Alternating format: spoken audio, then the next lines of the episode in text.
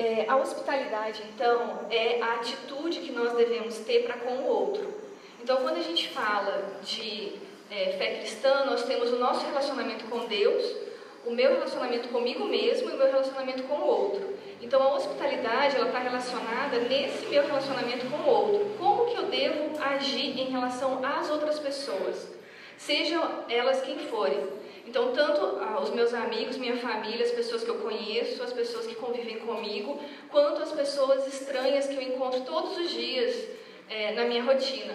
É, a caixa do supermercado, o motorista do ônibus, o motorista do Uber, é, as pessoas que cruzam comigo na rua, as pessoas que eu interajo no meu trabalho, se você é um vendedor, as pessoas que vão na sua loja, se você tem uma empresa, as pessoas que negociam com você, se você é um professor, seus colegas de trabalho, seus alunos, como nós devemos nos relacionar com o outro. E a palavra do Senhor nos diz que nós devemos nos relacionar em amor. Mas o que isso significa? Não parece muito abstrato, muito vago? Então, o que a gente vai falar um pouquinho sobre hoje, hoje é exatamente sobre isso. O que significa eu amar o próximo? O que significa eu tratar o outro em amor? O é, que mais? O texto-chave, então, que eu vou começar lendo é João 13, 34 e 35. Por isso, agora eu lhes dou um novo mandamento: amem uns aos outros. Seu amor uns aos outros provará ao mundo que são meus discípulos. Olha que interessante que Jesus fala. Ele não diz que é o nosso conhecimento teológico, a forma como a gente vai responder as perguntas, a nossa capacidade de proclamar o Evangelho, é, o vínculo que nós tivermos com a igreja, a forma como nós nos envolvemos em missões. Apesar de todas essas coisas serem importantes e serem consequência de nós é, praticarmos uma fé real, Jesus fala que nós vamos ser conhecidos como discípulos de Jesus se nós amarmos uns aos outros. Aparentemente isso pode significar que, ah, então é até mais fácil, né? Eu achei que eu tinha que saber muita coisa, fazer muita coisa. Só que se a gente parar para pensar de verdade, é muito mais difícil, porque a gente tem que ter uma atitude que não se manifesta só em atos exteriores, de ser legal com as pessoas, de fazer coisas para as pessoas, mas nós precisamos ser um tipo específico de pessoa que ama, e ao nós amarmos, ao nós colocarmos esse amor em prática, nas pequenas coisas, com todas as pessoas, nós vamos testemunhar para as pessoas ao nosso redor que nós somos discípulos de Jesus. Então, o Schaefer fala que essa é a marca do cristão. O amor é a marca do cristão. Então, olha que interessante. É como se, é, agora que nós nascemos de novo, agora que nós cremos em Jesus como nosso Senhor e Salvador, é como se tivesse algo em nós que está marcado aqui na nossa vida, que vai nos diferenciar das outras pessoas que não creem nele. E as pessoas vão olhar para a gente, vão ver essa marca e elas vão falar: olha, ele é um discípulo de Jesus, ele crê em Deus, ele é diferente. Vocês percebem que isso se torna muito mais difícil? Viver o Evangelho, então, não é uma série de regras práticas coisas que você vai fazer ou deixar de fazer exteriormente, mas é um tipo de pessoa específica que você tem que se tornar. Você tem que realmente morrer, nascer de novo e a cada dia se tornar mais semelhante a Cristo, se tornar uma nova criatura, para você ser capaz de amar verdadeiramente como Ele nos amou. É, e aí então as pessoas vão olhar para a gente e vão enxergar essa marca. O amor então sinaliza que nós somos discípulos de Jesus e nos capacita a nos doarmos para o outro. Mas como que isso acontece? Aí eu gostaria de ler com vocês 1 Coríntios 13. 1 Coríntios 13, a partir do versículo 4, diz assim: O amor é paciente e bondoso. O amor não é ciumento, nem presunçoso. Não é orgulhoso, nem grosseiro não exige que as coisas sejam à sua maneira, não é irritável, nem rancoroso, não se alegra com a injustiça, mas sim com a verdade. O amor nunca desiste, nunca perde a fé, sempre tem esperança e sempre se mantém firme. Olha que interessante essa descrição do amor, gente. É, não parece que ele está descrevendo uma pessoa?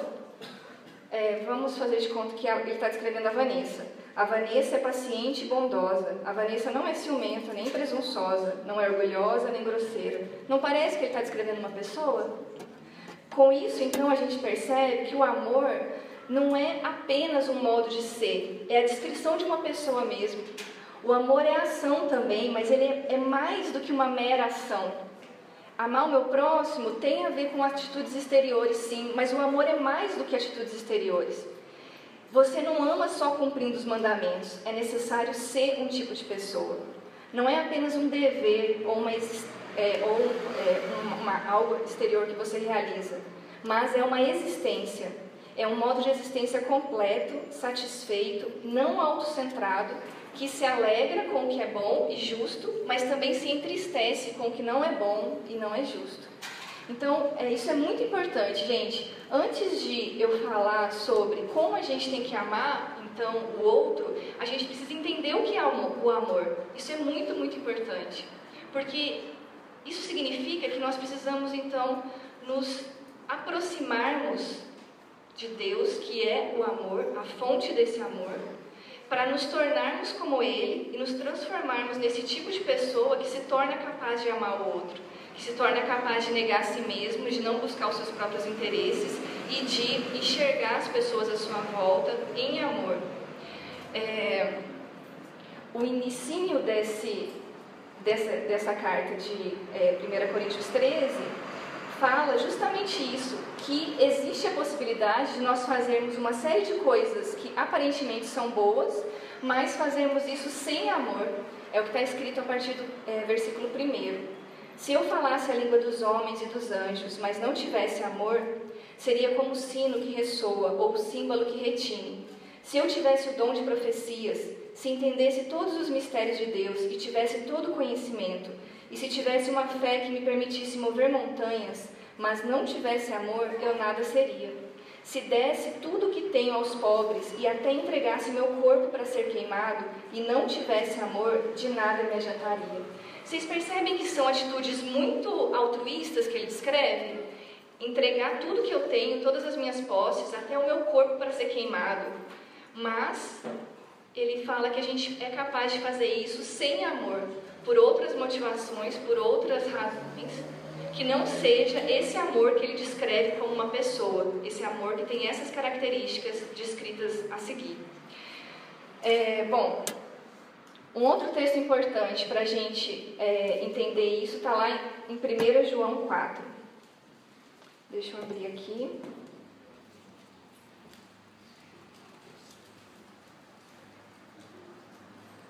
1 João 4, a partir do versículo 7. Amados, continuemos a amar uns aos outros, pois o amor vem de Deus. Quem ama é nascido de Deus e conhece a Deus. Quem não ama não conhece a Deus, porque Deus é amor. Então aí já vem um esclarecimento muito importante. Deus é amor. Quem mostrou, Deus mostrou quanto nos amou ao enviar seu único filho ao mundo, para que por meio dele tenhamos vida. É nisto que consiste o amor, não em que tenhamos amado a Deus, mas em que ele nos amou e enviou seu filho como sacrifício para o perdão de nossos pecados. Então, olha que interessante, gente. É, desse início da carta de João, no capítulo 4, ele já nos fala que o amor não é uma regra moral ou um dever apenas, é, ele é um evento, um movimento divino em minha direção. Então, olha que interessante. O amor é uma pessoa, que é Deus. Esse Deus revelado nas Escrituras não é um Deus autoritário, é, egoísta, que exige adoração para Ele mesmo e que estava entediado e um dia resolveu criar. Ele também não é como os deuses descritos na mitologia grega, que tem uma série de sentimentos confusos, ficam com raiva, brigam e aí decidem explorar os seres humanos. É um Deus que existe em relacionamento de amor consigo mesmo, Pai, Filho e Espírito Santo por toda a eternidade e que transborda de amor e por esse transbordar de amor resolve criar e ele cria e sustenta tudo que existe, incluindo cada um de nós, em amor. Só que não apenas isso, ele decide se relacionar conosco. Então, esse Deus que é amor se revela a nós e se manifesta a nós de várias maneiras, inclusive através do seu filho, que foi enviado para morrer em nosso lugar, pagar o preço pelos nossos pecados, é, restaurar a relação com Ele que estava rompida por causa desse pecado, nosso relacionamento com Deus que era de inimizade, e restaurar o nosso relacionamento uns com os outros, também rompido por causa do pecado. Então, esse Deus que é amor se manifesta a nós através desse relacionamento e oferece esse relacionamento para nós através da adoção. Então, nós não somos apenas restaurados como um relacionamento de criador e criatura. Nós recebemos a adoção como filhos e a capacidade, então, de chamar a Deus de nosso Pai. Então, vocês percebem quanto isso muda muita coisa na nossa vida? Nós nos relacionamos com um Deus que é amor. Nós existimos por causa dessa relação de amor. Tudo que acontece no nosso dia, nós estamos aqui agora respirando porque nós estamos sendo sustentados pelo amor de Deus. E nós então vivemos a partir desse relacionamento de amor. Esse amor é derramado sobre mim sobre você incondicionalmente, por graça. Não porque nós merecêssemos ou porque nós nos arrependemos, então decidimos ser pessoas boas e recebemos em troca esse amor. Quando nós éramos ainda pecadores, a palavra de Deus fala que Deus veio até o nosso encontro através de Jesus e restaurou esse relacionamento, é, nos dando a sua vida, então, e nos transformando em novas criaturas. Então, o amor é esse movimento divino de Deus na minha direção. E para eu amar, então, é necessário eu participar desse movimento. Eu só sou capaz de amar alguém a mim mesmo e ao outro se eu existir dentro desse relacionamento e eu for transformada por esse relacionamento de amor é, com Deus. Tá claro até aqui, gente? Isso é muito importante para a gente poder falar de hospitalidade. Eu preciso ter clareza que eu sou amada, eu sou aceita incondicionalmente. E esse amor é derramado para mim, por mim, de tal maneira que lança fora todo medo. É isso que o João continua dizendo lá.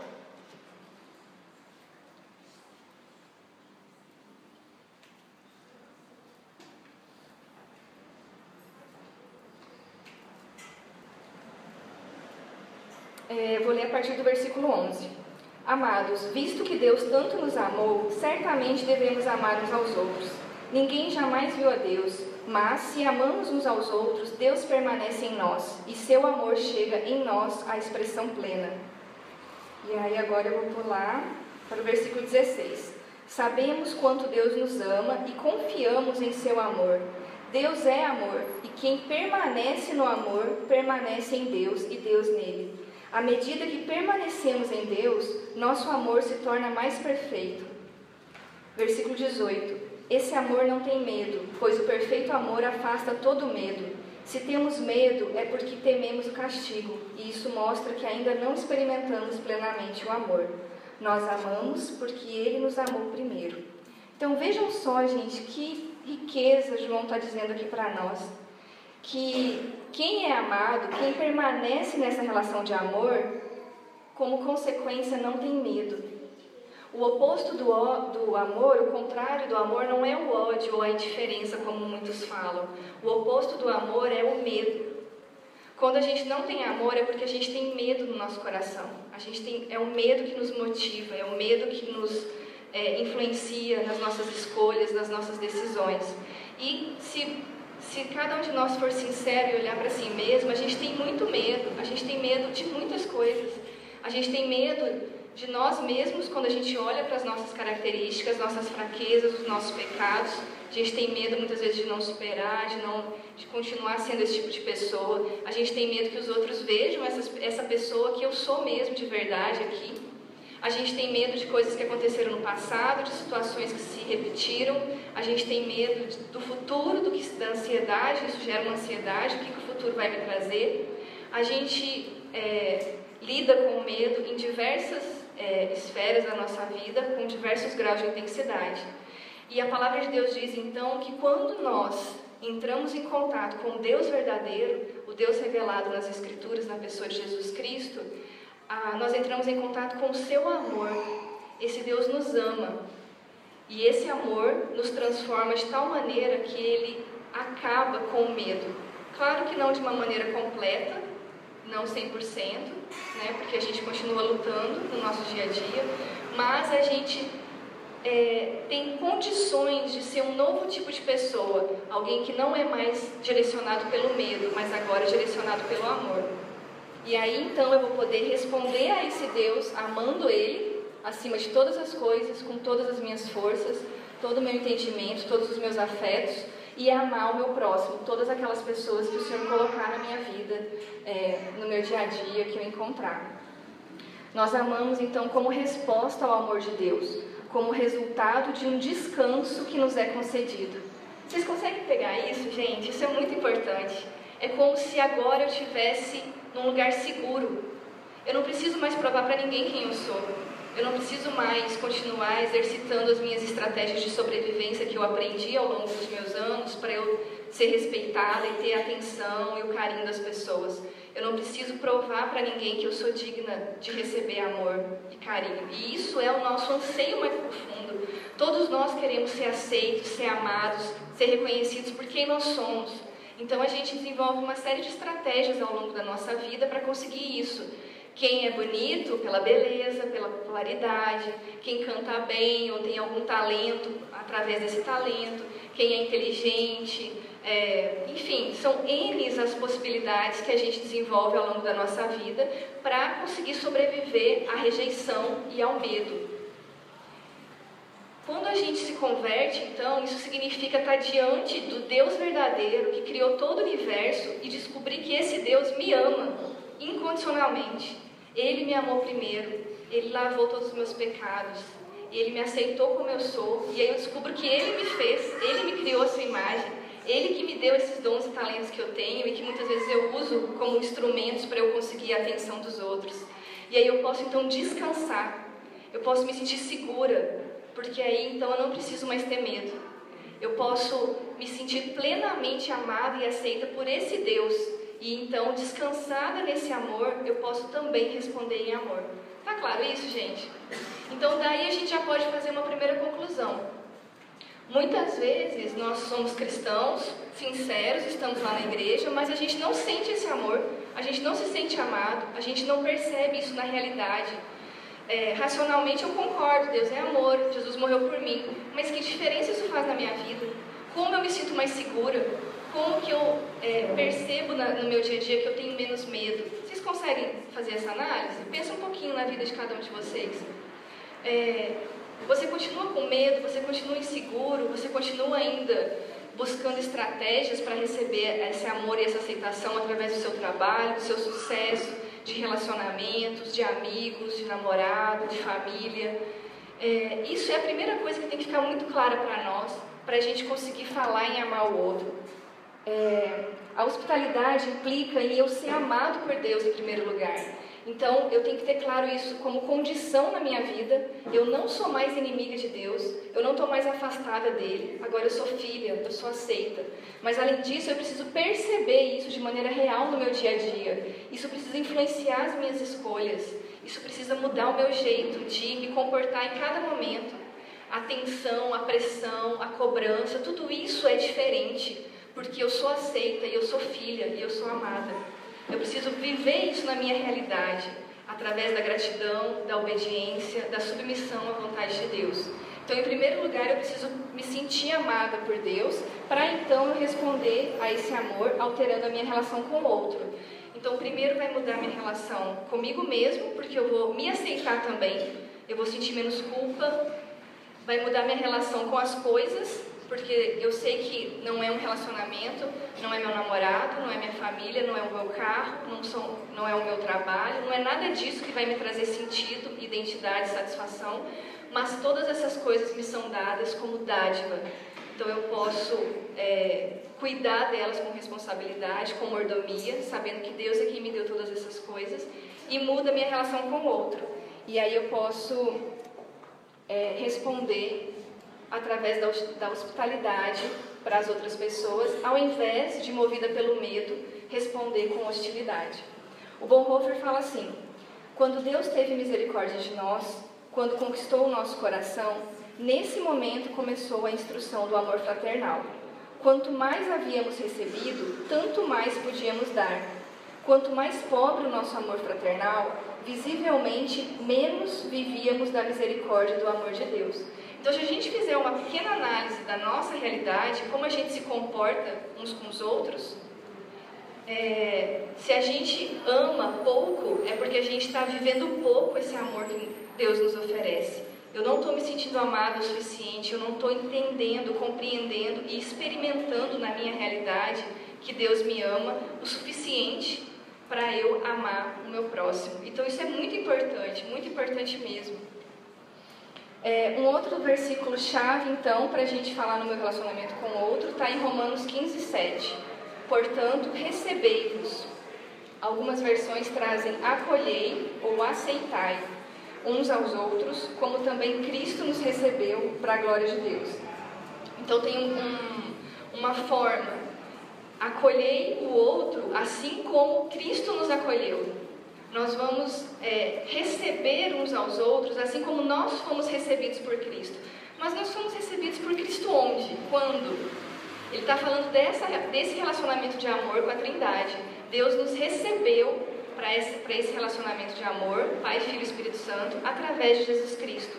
Nós somos inseridos, então, numa família, num relacionamento através de Jesus Cristo. Da mesma forma, então, que nós somos recebidos como indignos, sem fazer nada para merecer, com o mérito totalmente dele, da mesma forma a gente tem que acolher e receber o outro. Bom, para avançar um pouquinho, então, a hospitalidade, eu posso compreender, então, a hospitalidade como é, um método que Deus é, definiu para a gente se relacionar. Deus escolheu esse cuidado mútuo de recebermos uns aos outros como a forma na qual Ele cuida de nós, nos transforma e se manifesta para nós. No meu, é, no início da minha conversão, eu tinha muita dificuldade com isso, porque eu sempre fui muito solitária, muito sozinha, é, sempre tive muita dificuldade de desenvolver amizades, porque meus pais mudavam de cidade quase todo ano. E você sabe que ser novato na escola é a pior coisa que acontece no mundo. Quando você começa a conseguir ganhar um espaço, segurança, ter um amigo, aí meus pais mudavam de novo. Aí lá era eu a novata de novo. Então eu sempre cresci muito sozinha. E aí quando eu me converti, a minha ideia era, se Deus quer falar comigo, quer me ensinar, quer me exortar, Ele vai falar diretamente comigo. Eu não preciso falar nada com ninguém, eu não preciso me expor, eu não preciso me mostrar, eu não preciso deixar as pessoas me enxergarem. Porque eu tinha todos os meus medos, todos os meus traumas, todos os meus problemas. E demorou um bocado para eu perceber que Deus não faz assim. Deus não escolheu cada um de nós individualmente e nos colocou isolados nos nossos cantinhos. Deus chamou cada um de nós individualmente, sim, mas nos colocou juntos como um povo. Nos colocou juntos para vivermos em comunidade, como uma família, de muitos filhos, cada um diferente do outro, mas Ele nos escolheu para andarmos juntos. E muitas vezes Ele não vai falar diretamente para mim o que eu preciso aprender, mas quando eu me abro com meu amigo, quando eu converso com uma amiga, quando eu procuro orientação, quando eu, em todos os momentos, quando eu compartilho, quando eu caminho junto, Deus me ensina, se manifesta para mim, me transforma. Então Ele nos escolheu, sim, é, mas nós não andamos sozinhos.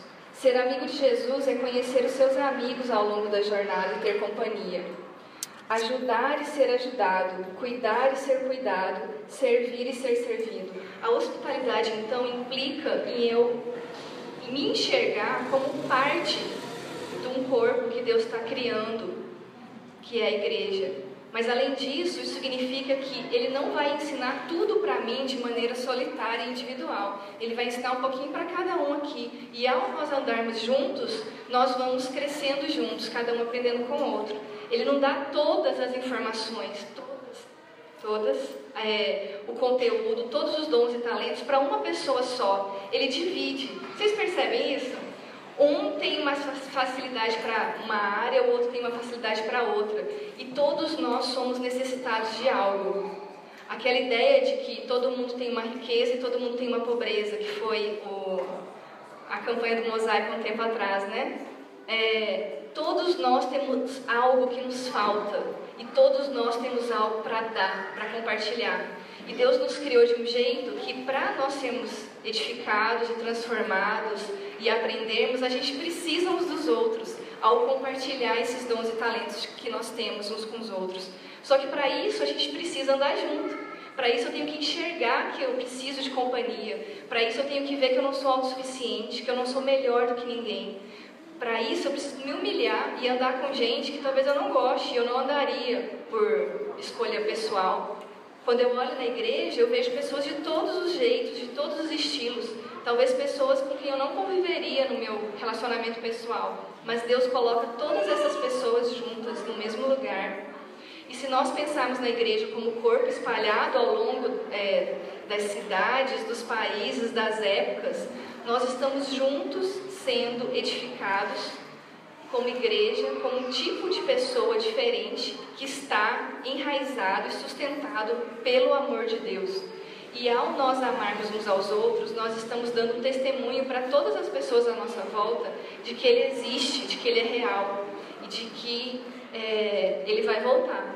Ele está preparando o seu reino e nós nos tornamos sal e luz aqui ao vivermos cada dia com essa marca do amor em nós e ao ex executarmos esse amor nos nossos relacionamentos. Então isso é muito importante.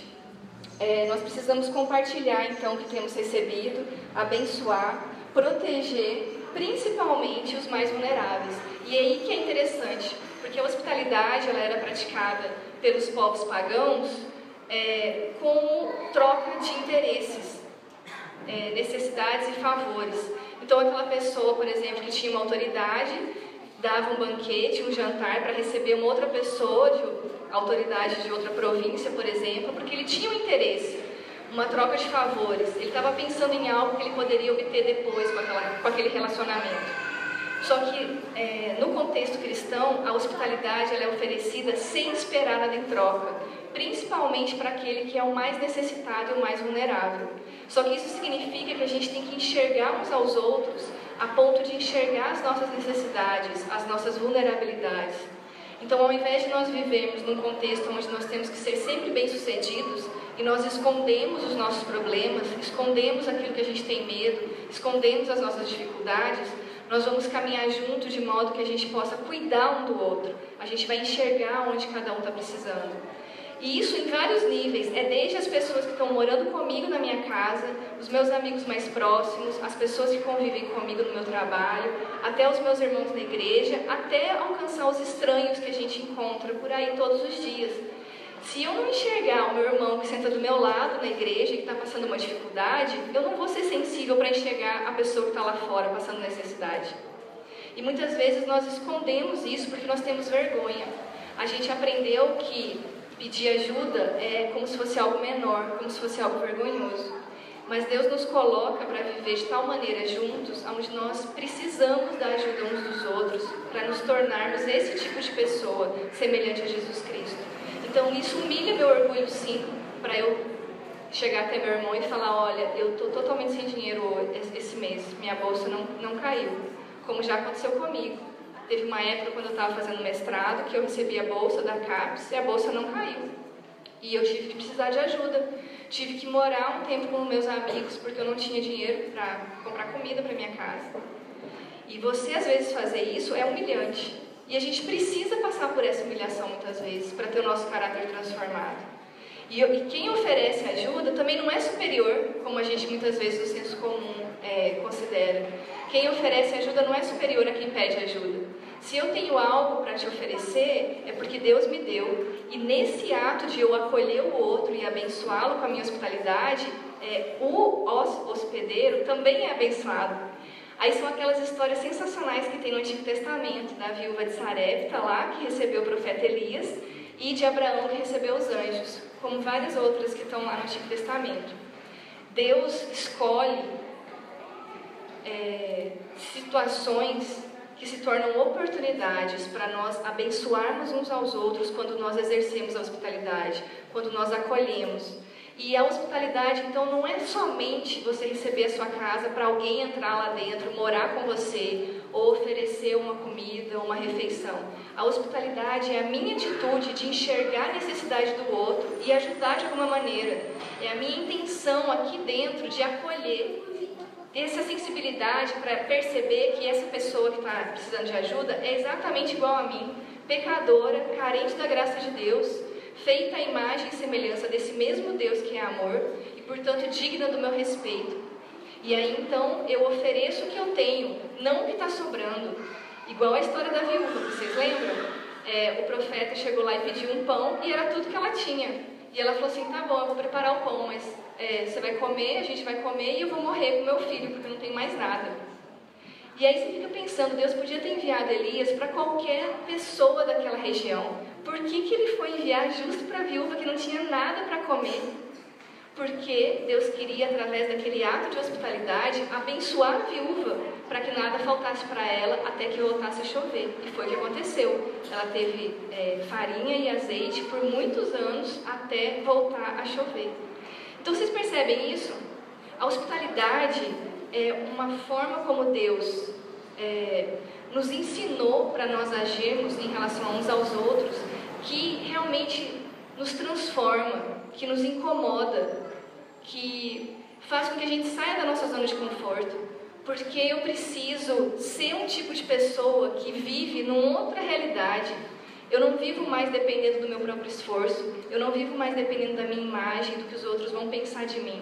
Eu vivo segura no amor que Deus tem por mim, que me sustenta, que me ampara e que cuida de mim. E se Ele me diz para eu ajudar, eu vou ajudar. Porque Ele vai prover, porque Ele vai cuidar, porque Ele vai mandar se, se me faltar, outra pessoa vai me ajudar. Vocês percebem isso? E isso é muito revolucionário no nosso mundo atual, porque é, nós vivemos num mundo de hostilidade. A regra e prática dos nossos relacionamentos hoje é hostilidade. Nós aprendemos a enxergar o outro sempre com como esse outro, alguém que me ameaça, alguém que eu não conheço e não quero conhecer. A gente evita contato visual com pessoas na rua e eu ando muito de ônibus, então é incrível, em ponto de ônibus isso acontece demais.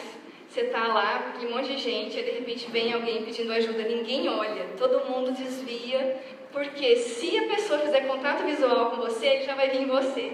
Vocês já tiveram essa, essa experiência? Por quê? Porque ele vai ver que você é mais sensível, vai achar uma abertura e vai se aproximar de você. Que isso significa? Nós vivemos num mundo que nos ensinou que o correto é ser hostil, o correto é eu me proteger do estranho, porque esse estranho pode me ameaçar. Não necessariamente por causa da violência, porque realmente a gente vive em contextos de muita violência nos nossos centros urbanos. Mas sem pensar em violência, é, dentro da igreja mesmo, Quantas vezes você entra na igreja e cumprimenta as pessoas que estão lá? Muitas vezes você não olha para as pessoas, você vai para o seu grupinho de amigos que você já se sente confortável. O estranho que está ali, eu não conheço, me incomoda, de certo modo, porque ele é diferente. A pessoa que pensa diferente de mim, a pessoa que se veste diferente de mim, que tem um partido político diferente, que tem ideologias políticas diferentes, a pessoa que tem um time de futebol diferente, tem uma criação de filhos diferente, o diferente me incomoda e me assusta e eu não quero saber do diferente. Eu quero continuar construindo o meu reinado com as pessoas que são iguais a mim, que pensam igual a mim, que se vestem igual a mim, que fazem as mesmas coisas que eu faço e que concordam com o meu jeito de ser. Vocês percebem isso? Isso é a nossa realidade. A gente não vive a partir do amor de Deus por nós, esse amor que é contracultural. Por isso que Jesus fez tanto estrago quando ele andou aqui na terra, porque ele conversava com pessoas que não tinham nada a oferecer, não tinham é, fama, sucesso, nem pertenciam ao partido político da época, que era realmente é, bem sucedido. É, Jesus conversava, acolhia e recebia pessoas que eram totalmente excluídas naquele contexto social. E nós, como igreja, hoje, estamos fazendo o oposto disso. Nós excluímos não apenas uns aos outros, brigando uns com os outros, porque somos calvinistas, porque somos arminianos, porque não acreditamos nisso, não concordamos com essa doutrina, porque nós somos batistas, ou somos presbiterianos, ou somos, sei lá. é, nós estamos muito desunidos, nós estamos brigando uns com os outros e excluindo uns aos outros, ao invés de amar uns aos outros. Isso dentro da própria casa, isso dentro da própria igreja. Quem dirá então com o mundo? Quem dirá então com os outros que estão lá fora, estão olhando para nós e eles estão vendo que marca? Que amor que a gente está manifestando por nós crermos nesse Deus que é amor? Nenhum.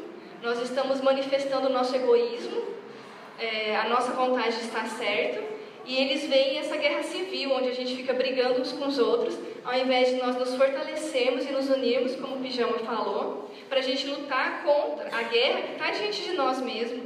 A gente está vivendo um contexto é, político, econômico, social cada vez mais hostil ao Evangelho. Leis estão sendo é, desenvolvidas a todo instante para diminuir a nossa liberdade de expressão, é, influenciando o funcionamento até das igrejas, dos cultos e a gente não está fazendo nada. Nós estamos tão desunidos e tão hostis uns com os outros que a gente não tem nem força para a gente é, lutar junto contra o nosso real inimigo e manifestar o amor de Deus para esses inimigos que estão ao nosso redor. Então isso é muito importante, gente, muito mesmo. A hospitalidade ela se torna contracultural por causa disso. É uma, uma comunidade onde cada um é criado à imagem e semelhança de Deus tem a experiência comum de sofrimento, tem a necessidade universal de redenção e tem algo para dar. A gente precisa acordar para essa realidade de quem é o Deus que nós servimos, quem é esse Deus que nós acreditamos.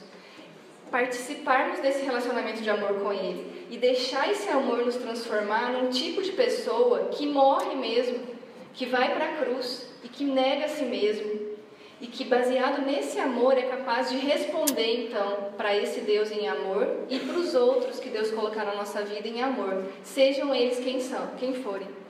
Eu gostaria de ler então o conceito de hospitalidade do Henry Nouwen, que é um conceito muito interessante e eu já extrapolei do meu tempo. Hospitalidade significa, primeiramente, a criação de um espaço livre onde a pessoa possa entrar e se tornar um amigo ao invés de um inimigo. O objetivo não é mudar a pessoa, mas oferecer a ela um espaço onde a mudança possa ocorrer. Não é um método para transformar nosso jeito e nosso Deus no critério de felicidade, mas abrir a oportunidade para outros encontrarem Deus no caminho deles. A hospitalidade quer criar um espaço amigável, onde o outro pode entrar e descobrir a si mesmo em liberdade Hospitalidade não é um convite sutil para adotar o estilo de vida do hospedeiro, mas a dádiva de dar ao convidado a chance dele encontrar o seu próprio estilo. Então, olha que interessante, gente. Hospitalidade como um espaço onde o outro se sinta seguro para se aproximar de mim. Isso é tudo, é o meu jeito, é a minha atitude, é a minha forma de se comportar. Se você chegar nos lugares sempre de braços cruzados e fechados, você já está dando uma imagem tipo, ó, não chega perto de mim.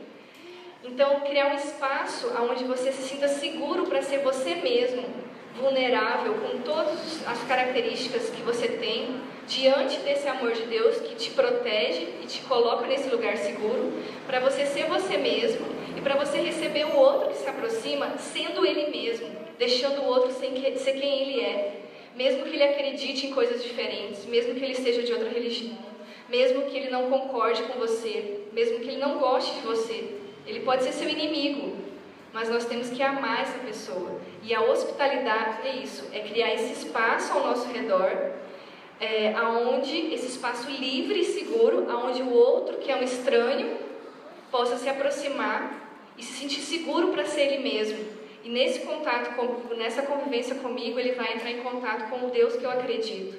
E ele vai ser transformado a partir desse relacionamento. É claro que isso tem N desdobramentos, então eu vou citar rapidamente, porque o nosso tempo já acabou. E aí depois, talvez no período das perguntas, dependendo dos temas que surgirem, eu posso aprofundar um pouquinho mais cada uma dessas esferas. Mas primeiro, então, tem que começar com essa mudança de atitude do meu coração, essa mudança interior. A minha atitude para com o outro tem que ser de acolher ao invés de excluir. A forma como eu olho para as pessoas que Deus colocou na minha vida, seja meu irmão que mora comigo, meus amigos, as pessoas que convivem comigo na igreja, os meus alunos na faculdade, é, os estranhos que eu encontro na rua todos os dias, a minha atitude tem que ser de acolher. É claro que muitas vezes nós vamos precisar excluir, Existem N situações que realmente podem nos ameaçar e vão ser perigosas. Mas a minha atitude para com o outro tem que ser de enxergar esse outro com respeito e como alguém igual a mim. Ter compaixão, tem um conceito de compaixão muito interessante aqui da Brené Brown, que é uma cristã que estuda sobre vulnerabilidade. Ela fala que compaixão é conhecer a sua escuridão tão bem que você pode sentar no escuro com os outros. Legal, não é? Olha só, gente. Não é eu me achar superior e aí eu tenho pena de você e vou te ajudar no seu problema. Não, é eu conheço tão bem a minha dor, a minha vulnerabilidade, a minha escuridão, que eu tenho condições de sentar com você no seu escuro e, e te ajudar no que você for, no que você está passando, no que você precisar. Então, hospitalidade é isso. Então, começa com essa atitude interior, essa disposição para acolher ao invés de excluir. E a primeira esfera, então, onde isso se manifesta é na minha casa, no lugar onde eu moro. É, seja minha família, meus pais, meu marido, meus filhos, meus colegas de é, apartamento, se eu divido a casa com alguém. Amar essas pessoas significa enxergar essas pessoas como seres humanos, como eu, feito à imagem e semelhança de Deus, pecadores e carentes da graça de Deus, também como eu. Nós não somos melhores nem piores que essas pessoas e por isso nós não podemos julgar, nós não podemos é, já chegar para conversar como se nós conhecêssemos tudo que essa pessoa for falar e já é, dissermos também tudo que essa pessoa tem que fazer. Envolve uma série de coisas, envolve enxergar essa pessoa como pessoa e não só como papel que ela desempenha na minha vida. E aí eu uso muito o livro do Martin Buber, é, I é, acho que ele foi traduzido como eu e tu, é, nós tendemos a nos relacionar com papéis. A área é namorada do Mateus, então ele se relaciona com ela como uma namorada, esperando algumas coisas em troca, que ela se comporte de alguma maneira. Mas mais do que uma namorada, ela é uma pessoa. Ela vai ter necessidades, vai ter fraquezas, vai ter características. E muitas vezes a gente se relaciona uns com os outros só pelos papéis, só pelo utilitarismo. É, e aí nós não amamos. Então, a primeira esfera é a minha casa. E aí tem N implicações. Como que a gente cuida da nossa casa? A gente passa tempo em casa? Você recebe as pessoas na sua casa? Você espera ter aquela mesa de jantar maravilhosa para você poder convidar alguém para jantar lá? Ou você espera ter dinheiro suficiente para fazer um jantar especial e aí você vai convidar alguém para entrar na sua casa? As nossas casas se tornaram lugares super privados, aonde nós não queremos que ninguém nos incomode. E aí muitas vezes nós passamos muito tempo convivendo com pessoas e nunca ah, fomos convidados para ir para a casa delas, nem convidamos essas pessoas para ir para a nossa casa. Então envolve como nós usamos o nosso espaço da nossa casa, é, como que nós permitimos que as pessoas convivam e interajam conosco dentro desse espaço. Envolve também o nosso tempo, a nossa rotina, é, o que é prioridade Muitas vezes a gente está tão cansado, a gente trabalha tanto e tem tantas outras coisas que sugam a nossa energia, que a gente não tem tempo mesmo para enxergar o outro, quem dirá para passar tempo com ele. Então, ao invés de eu marcar com os meus amigos para a gente é, conversar, tomar um café, uma cerveja, seja o que for, eu vou ficar assistindo série do Netflix, anestesiando a minha necessidade de é, relacionamento, de amizade, de amor, é, com aquelas séries lá enchendo a minha mente é, com aquilo, uma série atrás da outra, e sozinha na minha casa, no meu quarto, porque eu tenho preguiça, né, da, da trabalho ligar e até lá, marcar. Então a gente vive uma sociedade onde nós estamos sozinhos, sendo direcionados pelo medo e agindo com os outros em hostilidade por causa disso. Nós não temos vivido a partir do amor de Deus, nem amado e nem enxergado o outro e nem tratado o outro com hospitalidade. Nem as pessoas que estão perto, quem dirá as pessoas que estão longe. Isso tem implicações também para a igreja. É, como que nós organizamos os nossos espaços? Nós temos construído igrejas hospitaleiras igrejas que recebem bem e que acolhem bem qualquer tipo de pessoa, não só aquela que se veste parecido conosco, que acredita nas mesmas coisas. A nossa igreja tem construído espaços hospitaleiros onde pessoas que é, às vezes são de outras religiões se sintam bem-vindas para ir lá e curiosas para conhecer sobre esse Deus. É, envolve os ministérios de hospitalidade, você pode ter um cuidado, você pode entregar alguma coisa para esse visitante, mas é muito mais do que isso é como você enxerga as pessoas que convivem ali E isso tem a ver com todas as pessoas da igreja, não só com os líderes, não só com os pastores ou com as pessoas que são é, oficialmente desses ministérios. Como cada um de nós tem acolhido as pessoas que convivem conosco? A gente continua nas nossas panelinhas ou a gente acolhe de maneira é, honesta, criando esse espaço onde o outro se sinta bem-vindo para se aproximar? A nossa igreja precisa enxergar quem são as pessoas mais vulneráveis no nosso meio. É, às vezes podem ser, sei lá, os idosos. Se é uma igreja que tem muita família, às vezes os mais vulneráveis podem ser aqueles que não têm família. Como que a sua igreja, que valoriza tanta família, recebe as mães solteiras, por exemplo? Como acolhe essas pessoas que chegam cheias de medo, cheias de trauma, cheias de julgamento? É, se a sua igreja tem uma série de atividades para famílias, para filhos, como que a sua igreja enxerga os solteiros? Aquelas pessoas que às vezes ficam à margem porque ainda não casaram para participar desse núcleo feliz de pessoas casadas com filhos, fofos. Ou aquelas pessoas que têm dificuldade para engravidar, então, e que se sentem excluídas. Vocês entenderam o que eu quero dizer? A nossa igreja muitas vezes cria lugares que são hostis, que não são acolhedores, para pessoas que são diferentes daquele núcleo que tem, cria uma identidade específica. É, na, na nossa igreja, por exemplo, a gente teve uma experiência recente por causa do tratamento da Alessandra, ela teve câncer de mama ano passado, é, e como o Gui viaja muito, a gente precisou, é, nós começamos a enxergar as pessoas doentes da nossa igreja como as mais vulneráveis. É, ter alguém para levar a pessoa no hospital, ter alguém para fazer companhia durante um exame, ter alguém para preparar uma refeição para levar para ela, porque ela não estava em condições de fazer um almoço. Sabe esses detalhes? Enxergar quem são as pessoas vulneráveis no nosso meio, do nosso lado, que nós chamamos de irmão, que nós tomamos a ceia juntos todos os domingos mas que a gente não enxerga com hospitalidade, a gente não vê como uma pessoa que precisa da nossa ajuda.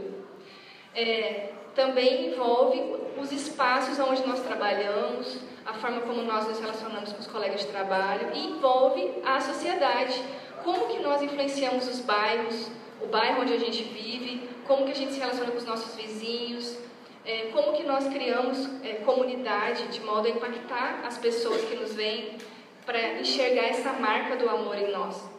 É, envolve também lutar contra a pobreza, lutar contra a injustiça, cuidar dos mais vulneráveis em nosso meio mesmo, na nossa sociedade.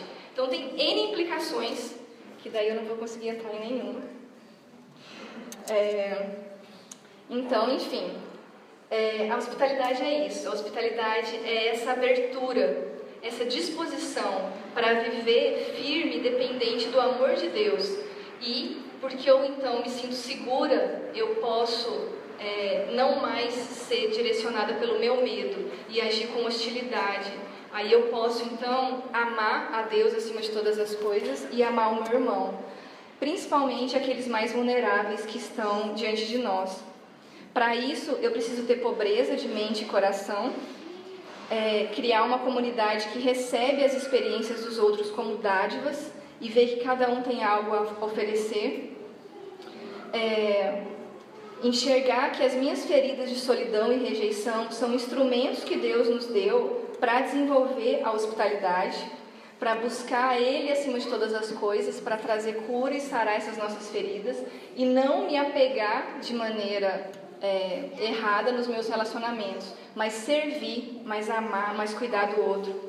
Só assim eu vou ser capaz de perdoar coisas que muitas vezes seriam imperdoáveis, de executar atos de serviço, de aceitar rejeição, é, de aceitar que os outros podem falar mal de mim mesmo, de não buscar justificação, de não buscar é, estar tá certo a todo custo.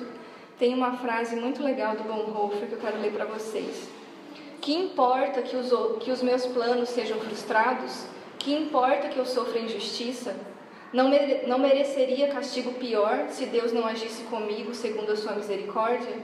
Quem vive na justificação pela graça estará disposto a sofrer ofensas, ofensas e injúrias sem protestar, irá negar a si mesmo, irá amar e servir. Então, gente, o que eu, que eu queria deixar para vocês nessa conversa, e a gente pode explorar um pouquinho mais disso nas perguntas agora, é que nós precisamos nos arrepender desse cristianismo vagabundo que a gente tem servido, que a gente tem vivido, sabe? a gente precisa se arrepender de buscar os nossos próprios interesses e usar Deus como se fosse um talismã da sorte para fazer as coisas que a gente quer que aconteçam na nossa vida, do nosso jeito e no nosso tempo. A gente precisa se prostrar mesmo em adoração diante desse Deus que é infinitamente maior do que eu sou capaz de apreender. E é um Deus que me ama incondicionalmente. É um Deus que me oferece algo que eu desejo profundamente e que só Ele tem para oferecer. Que me aceita, que perdoa os meus pecados e que me transforma a cada dia numa nova criatura, um pouquinho mais parecida com Jesus. E eu preciso entrar nesse relacionamento, não acreditar só ah, é um conceito que eu, eu acredito, mas viver isso na prática, orar isso todos os dias no seu quarto, pedir para Deus te mostrar o amor dele, pedir para esse amor te transformar. É, e, como consequência disso, então, é, cumprir o mandamento de amar a Deus acima de todas as coisas e amar o meu próximo como a mim mesmo. E isso é, então, o exercício da hospitalidade.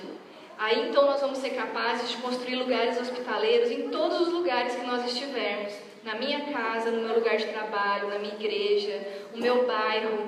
Tem tanta carência no mundo, gente. Olha, olha a situação que a gente está. Se a gente for pensar então em crise mundial relacionada com esses imigrantes, pessoas que estão sendo expulsas dos seus países, se a gente for pensar em hospitalidade para acolher os nossos irmãos cristãos que estão sendo expulsos desses países, estão vindo para vários outros, inclusive para o Brasil, como que a gente pode amar essas pessoas? Como a gente pode oferecer hospitalidade para eles? É, então a gente precisa parar de pensar igual esse senso comum de quem não acredita em Deus, me protegendo do, do estranho e agindo com hostilidade com todas as pessoas, porque eu não tenho tempo nem para enxergar as pessoas que moram comigo, e é, negar a mim mesmo, tomar a minha cruz e amar e servir e cuidar do outro Pensa em como seus relacionamentos seriam se você realmente considerasse todas as pessoas com quem você convive melhores do que você. Se você se considerasse realmente inferior e colocasse essas pessoas é, como superiores no sentido de servir, de cuidar, de amar essas pessoas incondicionalmente, sem julgamento. Não mudaria muita coisa nas nossas vidas? A gente muitas vezes constrói zonas de conforto onde nós estamos certo e temos, certos e temos muito medo das pessoas que nos ameaçam porque pensam de modo diferente de nós, quando na verdade o que elas pensam sobre nós ainda são pouco comparado com quem nós somos de verdade. É, pecadores necessitados dessa graça de Deus. Então, eu acho que a hospitalidade é um desafio muito grande, muito grande mesmo. E a gente tem que começar com um passo de cada vez. Então começa pensando como você vai conversar com Deus hoje quando você chegar em casa nas suas orações e pedir para Ele te amar e pedir para esse amor transformar a sua vida de modo que você ame a Ele acima de todas as coisas e ame as pessoas que Ele já colocou na sua vida. E aí então você vai começar exercendo esse amor nas pequenas coisas. É, a pessoa que mora com você que precisa de uma ajuda, que está cansado, que você pode acordar mais cedo para preparar um café para ela ou para ele seu amigo que precisa de uma ajuda, vai mudar e precisa de alguém para carregar uma geladeira. Atos práticos, atos simples. Até estender isso para todas as esferas onde você atua, incluindo a igreja, incluindo a comunidade, incluindo as nossas cidades. Imagina se todos os cristãos, gente, manifestassem essa marca de amar e através desse amor eles provassem para todo mundo que nós somos discípulos de Jesus. Imagina o estrago que a gente ia fazer nesse mundo. Então eu acho que esse é o desafio de Deus. Esse é o desafio que Ele nos chama. E a gente não vai fazer sozinho por nossas próprias forças. A gente vai fazer isso como consequência da gente estar ligado na videira. E é a força dele, e é a vida dele que foi através de nós. E cuidando e ajudando uns aos outros, porque nós estamos juntos. Graças a Deus a gente tem companhia nessa jornada. Então a gente tem que acordar para isso. Olha a dádiva das pessoas que Deus colocou ao seu lado e caminhe de verdade junto com essas pessoas.